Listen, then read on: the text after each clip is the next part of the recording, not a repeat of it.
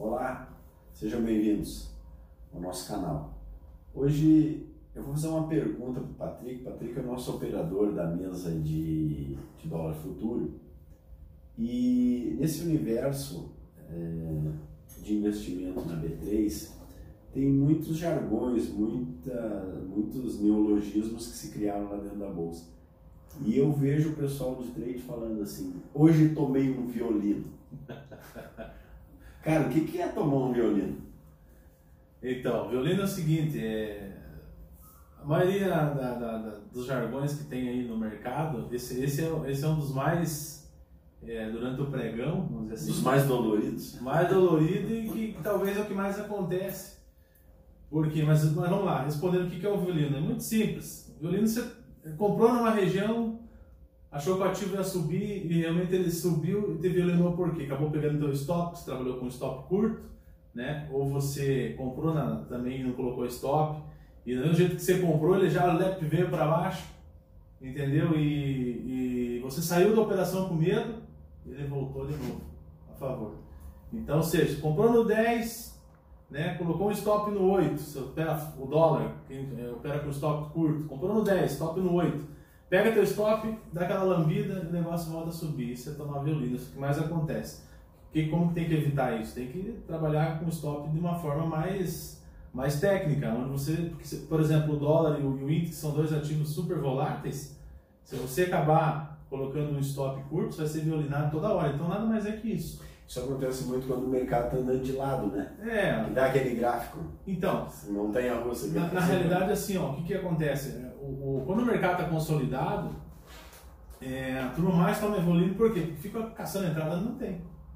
Né? Então o cara está trabalhando numa região de consolidação, né? Tá comprando, tá vendendo, tá comprando, tá vendendo, e ao mesmo tempo ali só tá tomando violino. Porque o stop dele é curto, né? já é curto pela técnica que, que ele está executando, e nessa consolidação é onde a maioria se ferra. Né? Já no mercado de, de, com bastante volatilidade, ou direcional, enfim, ou uma lateralidade ampla, também a galera toma violino, por quê? Justamente pelo motivo de estar com o stop curto. Mas a maioria avassaladora é em mercados consolidados que ocorre muito violino. Na verdade, o violino só dá grana para corretora. Cara, para corretora, e o tubarão ali, os baleias, os big players estão a, a todo momento. É, sabe uma coisa? Existe HFT hoje programado só para pegar teu stop, né? Então tem que saber bem, bem, é, bem certo onde você vai colocar teu stop técnico ou stop financeiro, enfim, o jeito que você trabalha, porque existem algoritmos programados só para isso, só para pegar teu stop. Caçar o stop. Só para caçar teu, porque teu stop, o stop é, é liquidez no mercado, né? E acaba assim, como tem a RLP, a gente tem que fazer um vídeo sobre isso falando, acaba a corretora sendo a contraparte e ela está dando liquidez para você. Tem um filme do, do Ed Murphy, um dos primeiros filmes da carreira dele, que é muito legal, que era um mendigo, que os dois donos da corretora, lá os dois irmãos, fizeram uma aposta que eles faziam o executivo deles virar um mendigo e fariam o mendigo virar um executivo, né? Uhum. Quando eles foram explicar o que era a bolsa de valores, eles colocaram um monte de commodities, suco de laranja e tal. O Ed Murphy disse, não, não precisa que eu já tomei café. Eu disse, não, isso aqui é o que nós fazemos. Nós vendemos suco de laranja, nós estamos aqui no bacon, nós estamos assim. Não interessa se estão vendendo ou se estão comprando. Juke Juke ganham comissão. Não interessa se está subindo ou se está caindo. Juke Juke ganham comissão. Exatamente. E é, e é isso. E quanto maior a volatilidade, mais dinheiro de, Sim. de de taxas, né? Mas até grande, até um cara, vamos dizer assim, acostumado ao mercado, com anos de traquejo, toma violino também. Ah, acaba tomando, porque você, como eu te falei, você normalmente todo, todo mundo trabalha com stop, né? Eu conheço alguns traders que não usam stop, mas aí é uma um outro, outra história, mas assim, dependendo do lugar que você coloca ali, se não estiver muito bem posicionado, até a gente que opera aí com stop um pouco maior, né? É, a gente acaba tomando violino também, é normal, está suscetível a tudo no mercado, né? E, então, tomar um violino tem a ver um pouco com o balanço de mercado. É o balanço, né? então assim, aquilo que eu digo, você vai operar o índice, tem que aguentar o balanço. Né? Se você não aguentar o balanço para operar o índice futuro, não adianta você operar o índice, tem que ir para outro ativo mais calmo, mais parado. O dólar, embora é bem volátil também, mas ainda o dólar é um ativo um pouco mais técnico, o índice ele corre demais. Né? Ele corre demais. Enquanto o dólar está ali, né, né, né, naquela. Mesmo assim ele corre, mas o índice ele corre muito rápido. Então, é, o índice é o campeão de violino.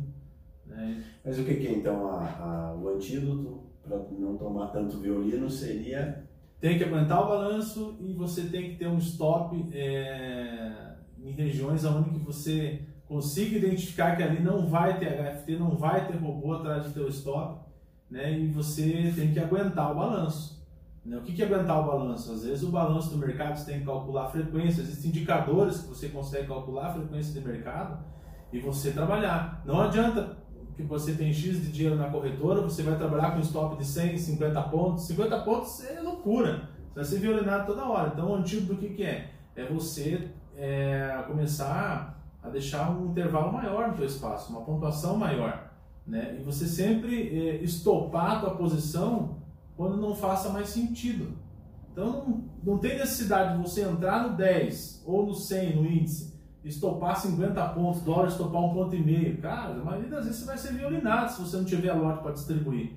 Então o antídoto do que, que é? É você é, realocar adequadamente o seu stop. Não tem o que fazer. Né? Tem que Stop no dedo?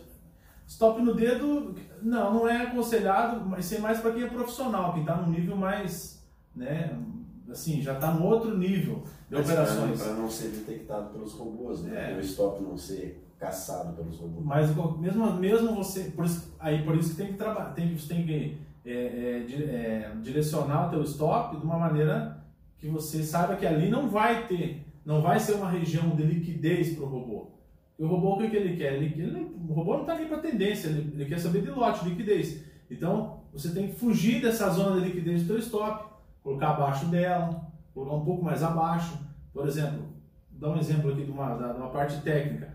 Ah, o ativo está para cima do VWAP, comprei no VWAP, cara, vou estopar dois pontos para baixo. É suicídio. O dólar, vai, às vezes, ele vai cair até 3, 4, 5 pontos para baixo, para depois voltar a subir. Porque ele sabe que ali está o stop da galera que está comprado. Você entendeu? E a mesma coisa ao contrário, né? Trade location. Então tem que posicionar melhor o teu estoque, aguentar o balanço. Até porque o day trade é o seguinte, você tem que vir e aguentar as coisas. Então, todo mundo perto, porque todo mundo acaba colocando, tomando violino, acaba colocando o estoque no lugar errado. Então tem que aguentar o balanço e não adianta vir com pouco dinheiro para operar day trade que vai perder.